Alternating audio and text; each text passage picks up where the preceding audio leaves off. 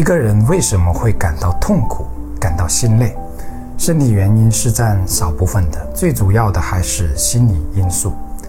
那为什么心里会有这样的感受？其中一个原因是没有为眼前不愉快的事情找到闭环，就是你没能找到足以说服自己的原因去解释眼前发生的事情。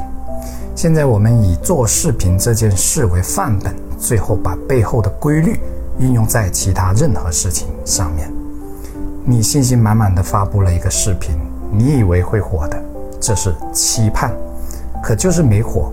这是现实，于是呢，有些想不通，这是纠结，最后闷闷不乐，这是感受。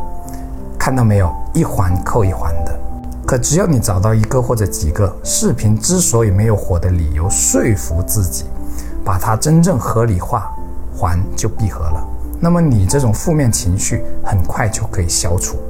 比如，哦，原来是因为我一味的表达自己，内容和受众没有联系。不能引发受众的共鸣，闭环找到了，于是呢就朝着这个方向努力，信心满满，重新起步。这又是期盼，可发了一段时间之后呢，发现还是没火，这又是现实。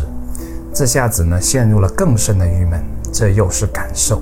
于是呢重新梳理内容，发现呢内容不够流畅，闭环又找到了，于是信心满满的又继续。可一段时间后发现还是没火，不要停，继续找理由。比如话题没选好，场景不对，表演力不行，音乐不行等等，这些诸多因素或许都不一定对，但却都是让你不再深陷郁闷之中的闭环。只要每一次你都能找到闭环，就相当程度上减轻了这件事本身带来的负面情绪，你也就能更好的重新开始。包括失业、失恋、婚姻问题、家庭矛盾、创业失败等等。任何事情都是如此，比如你和你的爱人闹别扭，其实事情并不大，可就是不服气、不认输、不想妥协，但就是很不愉快。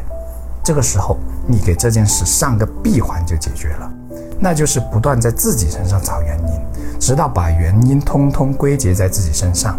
就一句话，问题都在我身上，但前提你是诚心这么认为的。不是自欺，只要把这个环闭上，你就能做出很多你意想不到的事情。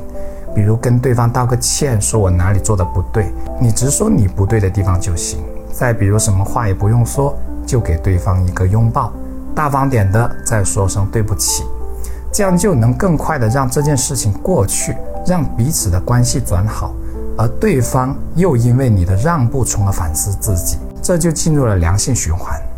我看过不少这样的例子，有个最特别的例子是，两夫妻要离婚了，很确定要离婚，过不下去了，然后他们去民政局办了手续，男主人还告诉我一个月后领证，可就在当天晚上，两人通了一个通宵的电话，发现各自都有责任。你说这个通话本身是成功还是失败啊？